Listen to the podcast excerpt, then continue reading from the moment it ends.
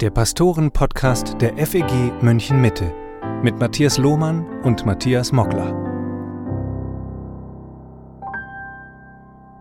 Hallo und herzlich willkommen zum Pastoren-Podcast heute mit Matthias Lohmann und einem besonderen Gast, nämlich mit Sascha Bär. Sascha, du bist neu hier in München, um mit der FEG München Mitte eine Gemeinde zu gründen im Münchner Westen in Freiham. Und du warst bisher wo? Bisher war ich die letzten elf Jahre mit meiner Familie in den Vereinigten Arabischen Emiraten und ganz genau nördlich von Dubai, eine Autostunde nördlich in Ras Al Khaimah. Wunderbar. Und du bist als Missionarskind aufgewachsen. Äh, wo bist du groß geworden? Ja, ich bin, ähm, sag mal, in Zentralasien und Südostasien groß geworden, Sri Lanka, Pakistan und dann auch noch Afghanistan. Und das ist der Grund, warum ich heute mit dir reden möchte, nämlich dein Hintergrund in Zentralasien, äh, konkret Afghanistan. Die derzeitige Situation in Afghanistan beschäftigt, denke ich, alle Menschen. Wir bekommen das alle mit. Es ist das dominierende Thema in den Medien. Und äh, du hast auch ganz konkret noch Bezug dazu, denn deine Eltern sind ja noch in der Region, nicht? Gott sei Dank sind sie zurzeit in Deutschland. Die waren für den Sommer äh, sowieso hier ähm, und mussten jetzt nicht evakuiert werden. Aber ja, genau, die sind normalerweise schon noch im Land. Und ich habe auch persönlich noch Bezug zu dem Land, weil wir gerade in den Vereinigten Arabischen Emiraten auch immer wieder afghanische Glaubensgeschwister bei uns hatten. Von daher möchte ich mit dir ein bisschen darüber reden, wie, was die Situation jetzt eigentlich für uns Christen auch bedeutet, wie wir das einordnen sollen. In den Medien wird darüber ja nicht gesprochen. Es geht eigentlich um Politikversagen die ganze Zeit. Es werden Schuldige gesucht. Äh, es wird darüber gesprochen, ob man das hätte vorher sehen müssen, dass die Taliban so schnell ähm, die Macht übernehmen. Mhm. Es wird darüber gesprochen, äh, ob man äh, die Westler noch alle aus dem Land rausbekommt und vielleicht auch noch Afghanen, die mit den Westlern eng zusammengearbeitet haben, um sie in Sicherheit zu bringen vor den Taliban. Die christliche Perspektive bleibt dabei komplett außen vor. Darüber möchte ich mit dir ein bisschen mehr reden. Ähm, welche Konsequenzen hat denn das Vorrücken der Taliban für Christen? Also ganz genau kann man es nicht einschätzen, weil es, als die äh, Taliban das erste Mal an der Macht waren, von 1995 oder 96 bis 2001, gab es eben im Land in Afghanistan kaum Christen, vielleicht eine Handvoll Christen. Mittlerweile gibt es eine äh, Untergrundgemeinde in mehreren Städten, also nicht nur in Kabul, gibt es Christen, von denen wir wissen, ähm, wir, wir kennen auch die, die Gemeindeleiter zum Teil, wir kennen die übergeordnet auch die, die Hausgemeindenleiter. Ähm, und wir wissen, dass die schon akut auch gefährdet sind. Also ähm, ich weiß jetzt von, persönlich von, von Freunden, die äh, zurzeit nicht zu Hause wohnen und Unterschlupf gefunden haben bei anderen, ähm, weil sie einfach auch nicht genau einschätzen können, was auf sie zukommt. Ähm, genau. Wer sind die Taliban? Also die Taliban sind im Endeffekt äh, Glaubenskrieger, die eine sehr radikale Form des Islams, äh, Islamismus kann man auch sagen, ausüben. Die waren äh, schon von, wie gesagt, von 96 bis 2001 an der Macht. Ähm, sie wollen ein, ein Gottesstaat ne, gemäß ihrer Scharia. Auffassung von der Scharia-Gesetz auch durchführen und ausleben und das hängt auch damit zusammen, dass im Endeffekt ähm, Frauen, also zumindest beim letzten Mal, momentan sagen sie ja, okay, die Frauen dürfen wieder arbeiten gehen, die Frauen dürfen auch die Schulen gehen und versprechen da auch viel, aber äh, als sie letztes Mal an der Macht waren, war es eben so, dass also die Frauen eigentlich gar nichts machen durften, nur zu Hause äh, sein durften, Vollverschleierung. Ähm, auch selbst die, die Kinder, die in die Schule durften, also die, die Jungs haben im Endeffekt auch nur äh, Koran gelernt und haben da jetzt auch nicht wirklich, also Bildung äh, ja, wird auch nicht an, groß gepriesen. Mhm. Also äh, da kommt schon noch einiges auf, auf die Menschen dort zu. Nun hast du schon gesagt, 2001 äh, war die Taliban-Regierung äh, dann abgesetzt worden. Die Westler kamen nach 9-11, nach den Anschlägen in New York, äh, in das Land. Jetzt wird ja oft gesagt, in den letzten 20 Jahren, das war alles ver vergeudete Zeit. Ähm, es hat ja alles nichts gebracht. Äh, andererseits höre ich von dir, dass sich in den letzten 20 Jahren doch gerade auch etwas getan hat, dass Menschen zum Glauben gekommen sind. Nicht nur, dass eine Generation von jungen Mädchen in Schulen gehen konnten, arbeiten durften, also mehr Freiheiten genießen durften für diese Zeit, aber auch unter äh, auch in Glaubensfragen haben sich Dinge getan. Kannst du ein bisschen uns einen Überblick geben, was weißt du, was ist da in den letzten 20 Jahren geschehen? Ja, natürlich. Also es ist auf jeden Fall sehr viel Entwicklungshilfe geschehen, sehr viel aufgebaut worden. Und da stellt sich halt die Frage, was passiert mit dem ganzen Geld, was da auch geflossen ist und die ganzen Hilfen, die gekommen sind. Ist es jetzt alles äh, zunichte gemacht worden. Aber was man schon auch sagen kann, in den letzten 20 Jahren ist eben eine Gemeinde entstanden. Es gab relative Freiheit, also die konnten sich natürlich jetzt nicht öffentlich treffen, es gibt keine öffentlichen Kirchen, aber die wurden auch mehr oder weniger in Ruhe gelassen in den letzten 10, 15 Jahren. Und äh, das hat einfach dazu geführt, dass eben ähm, mehr Leute auch sich gerade über die sozialen Medien, über Facebook, über Instagram und so weiter ähm, auch äh, zu Christen hinwenden konnten und Fragen stellen konnten und dann auch äh, Antworten finden konnten zu ihren Glaubensfragen. Also es gibt sehr, sehr viele afghanische Gläubige, die ich auch selber kenne, zum Teil, die der erste Kontakt ist über die Sozialmedien entstanden, mhm. wo sie dann, wie gesagt, Glaubensfragen hatten und dann Antworten finden konnten, dann in Kontakt kamen mit Mitgläubigen im Land oder außerhalb äh, und dann äh, nach einer Weile dann zum Glauben gekommen sind und dann in die äh, Gemeinden gelangen konnten. Genau. Und ich habe jetzt gehört, dass gerade in den letzten Monaten manche Afghanen auch auf ihren ID-Cards, also ihren Personalausweisen, eintragen lassen konnten, dass sie christliche Religion sind. Äh, kannst du dazu was sagen, was es damit auf sich hat?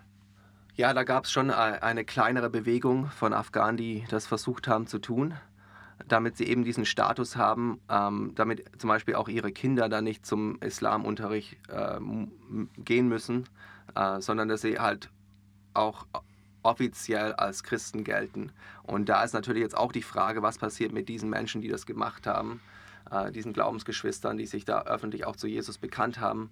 Und ähm, ob die jetzt zum Beispiel ihre, ihre ja, Personalausweise vernichten, weiß ich jetzt auch nicht genau, ob dies, das alles im System hinterlegt ist. Die müssen jetzt natürlich auch ein Stück weit aufpassen, äh, wie sie das jetzt auch propagieren. Natürlich wollen sie auch Jesus treu bleiben, das ist keine Frage. Äh, aber es ist auch eine Abwägung. Ja? Sollen sie jetzt fliehen? Äh, wo, wohin können sie gehen? Ähm, klar, die, die ganzen ähm, Grenzen sind jetzt mittlerweile auch zu. Wir haben auch die Szenen am Flughafen gesehen, viele von uns, äh, wo sich versucht, wo Leute versucht haben, auf, auf Flugzeug zu gelangen. Äh, und es gibt momentan keinen Ausweg, aus dem Land zu kommen. Also das ist schon sehr, sehr schwer für die, für die Gläubigen dort, ja. Das heißt, die Christen durften in den letzten Jahren sich offiziell eintragen lassen, registrieren lassen als religiöse Minderheit im Land. Und jetzt ist eben die Gefahr, dass es diesen Status nicht mehr gibt äh, und im Gegenteil die Christen auch wieder ganz konkret verfolgt werden von den Taliban. Ja, ich denke, die Gefahr ist auf jeden Fall da, ja. Wie können wir beten? Das ist eine sehr gute Frage. Also momentan bleibt uns, glaube ich, nichts anderes übrig, als zu beten. Es gibt vielleicht noch ein paar andere Möglichkeiten. Ich war gerade noch mal gestern mit einem Bruder im Gespräch, der nicht direkt im Land ist, aber der äh, viele der Hausgemeinden betreut. Und er hat auch gemeint, dass das Einzige, was wir gerade machen können, ist beten. Und, äh, aber das wollen wir auch nicht unterschätzen, weil wir genau. sind auf Gottes Seite und unser Gott ist der Gott der Himmelscharen. Ich habe es gerade heute Morgen in Psalm 46 nochmal gelesen. Ähm, und er hat die alle Macht der Welt in seiner Hand. Und deswegen dürfen wir auch vor der Thron, äh, dem Thron der Gnade kommen und ihm auch unsere Geschwister in Afghanistan bringen ähm, und für sie einstehen in die Bresche treten für sie in dieser Notsituation, in dieser Notlage, in der sie sich befinden. Und ich glaube, konkret äh, hat auch mein, der Bruder gestern noch zu mir gesagt, können wir auf jeden Fall einfach praktisch auch für sie beten, weil man muss sich es so vorstellen, die, die sind jetzt teilweise von ihren eigenen Häusern geflohen, haben irgendwo Unterschlupf gefunden, äh, bei vielleicht Verwandten, bei Nachbarn und so weiter, weiß ich jetzt auch nicht genau, wo die alle sind. Äh, dass sie auch bewahrt werden vor den, vor den Taliban. Es gibt auch schon äh, Gerüchte, dass die Taliban von Tür zu Tür gehen und auch gerade so zum Beispiel die, die, den, die Helfer, die den äh, westlichen Kräften geholfen haben, ähm, dass sie die irgendwie suchen oder Ex-Regierungsmitarbeiter und so weiter. Und da kann es natürlich auch sein, dass sie nach, gezielt nach Christen suchen. Wir wissen es eben noch nicht, wie, was da auf sie zukommt. Und auch äh, ganz praktisch, dass sie irgendwie zu, äh, zu Geld kommen, weil mhm. wir können momentan denen auch nichts schicken, ja. weil die ganzen Banken äh, sind jetzt auch gerade mal, äh, also da, da, da geht gerade nichts mehr, die Regierung ist ja gestürzt worden. Ähm, die haben ihre Jobs zum Teil verloren. Also einfach ganz praktisch in dieser Notlage. Es geht nicht nur um ihre eigene Sicherheit, sondern dass sie auch einfach über die Runden kommen in, in nächster Zeit. Ja. Gibt es irgendetwas, was wir neben dem Gebet, und du sagst zu Recht, Gebet ist keine kleine Sache, mhm. sondern äh, sicherlich das Gebot der Stunde. Aber gibt es sonst noch irgendetwas, was wir tun können? Irgendein Weg, wie man diesen Menschen helfen kann? Also ganz ehrlich würde ich gerade sagen, das also Gebet auf jeden Fall hundertprozentig das Allerwichtigste momentan. Ähm, man kann natürlich auch versuchen, über, wenn man irgendwie äh, Kontakt hat oder einen bestimmten Einfluss in der Gesellschaft oder wenn man ähm, über, über die Politik versucht äh, zu sagen, hey, ihr, ihr, müsst hier noch mehr Leute evakuieren, aber im Endeffekt geht es auch darum, die, die Christen stehen auf keiner Evakuierungsliste. Ja. Die, die werden nicht bedacht. Und äh, die, die sind ja auch nicht bekannt. Und von dem her, selbst wenn es weitere Evakuierungen gibt, äh, dann ist es sehr unwahrscheinlich, dass da Christen dabei sind auf dieser Liste. Also meines Erachtens ist es gerade in dieser Situation jetzt und zu diesem Zeitpunkt das Allerwichtigste, dass wir einfach im Gebet einstehen und auch dafür vielleicht beten und fasten, dass, dass Gott da auch eingreift. Ja. ja. Gibt es Quellen, wo man an mehr Informationen kommen kann, vielleicht auch konkrete Gebetsanliegen irgendwo herbekommen kann. Ähm, wir haben jetzt nicht alle persönliche Kontakte, ja. so wie du sie hast. Wie können wir äh, vielleicht noch konkrete Gebetsanliegen oder auch mehr über die aktuelle Situation erfahren? Also ich denke, es gibt sicherlich auch ein paar ähm, Organisationen wie zum Beispiel Open Doors, die auch vielleicht mehr Infos haben und auch über ihre Homepage da informieren können. Ähm, wenn Leute mich persönlich kontaktieren wollen, können sie das gerne auch tun und ich könnte auch äh, Gebetsanliegen weitergeben. Und darüber hinaus, klar, was halt in den Medien verbreitet wird, aber da ist jetzt auch nicht gezielt auf, auf Christen gerichtet, sage ich mal. Gut, also Open Doors, ein guter Hinweis, eine Organisation, mit der wir als Gemeinde auch schon lange äh, kooperieren und sie auch finanziell unterstützen. Die haben immer sehr aktuelle Informationen äh, gerade zur Lage von verfolgten Christen überall in der Welt und gerade aktuell auch ganz viel zu Afghanistan. Sicherlich eine sehr gute Quelle. Ähm, ich werde vielleicht äh, von dir tatsächlich ein paar Gebetsanliegen äh, in gewissen Abständen immer wieder auch in unsere Gebetsmail, Wochenmail für die Mitglieder der Gemeinde zumindest mhm. aufnehmen, mhm. sodass wir da Futter fürs Gebet haben. Und wer darüber hinaus Informationen haben will, kann sich gerne an die FEG München Mitte wenden und wir geben das dann an Sascha weiter, sodass er euch vielleicht auch Sachen zukommen lassen kann. Sascha, ich würde vorschlagen, dass wir jetzt etwas tun, was wir normalerweise beim Podcast nicht tun, aber einfach auch äh, hier und jetzt eintreten im Gebet für die Geschwister in Afghanistan. Vielleicht könnt ihr, liebe Zuhörer, einfach im Moment äh, ja, euch mit eins machen mit uns und beten für unsere Glaubensgeschwister in Afghanistan. Lass uns beten. Sehr gerne. Himmlischer Vater, wir wollen dir danken, dass wir vor deinen Thron der Gnade kommen dürfen. Du hast uns errettet aus Gnade allein, durch Glauben Herr, wir wollen dir danken, dass wir uns deine Kinder nennen dürfen. Und wir wollen dir danken, dass dein Volk ein Volk aus vielen Völkern, Stämmen, Sprachen und Nationen ist. Und so danken wir dir, dass du in den letzten 20 Jahren viele Menschen in Afghanistan auch zum christlichen Glauben gebracht hast, dass sie suchen wurden, fragend wurden und Antworten finden durften bei Menschen, die dich schon kennen. Herr, wir wollen anerkennen, dass was auch immer äh, zerstört wird in diesen Tagen, dass äh, das niemand nehmen kann. Äh, Menschen, die dich kennen, die zu dir gehören, die zum Glauben finden durften. Und wir preisen dich dafür.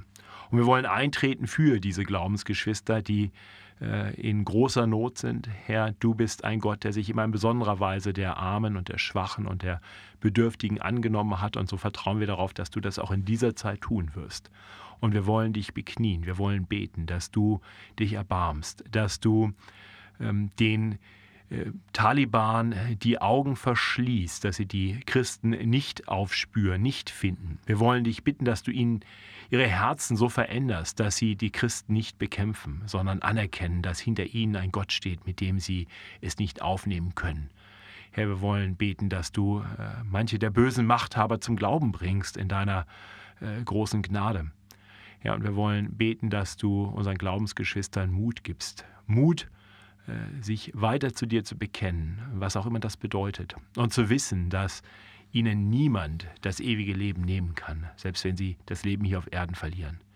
Ja, und so beten wir, dass sie mit Paulus äh, sagen können, aus vollstem Herzen, aus tiefstem Herzen, Christus ist unser Leben und Sterben unser Gewinn. Ja, und doch wollen wir dich auch bitten, dass du ihnen ihr Leben noch erhältst, dass sie dich noch weiter bezeugen dürfen in diesem Land, das gerade in dieser Zeit so dringend diese Hoffnungsbotschaft des Evangeliums braucht.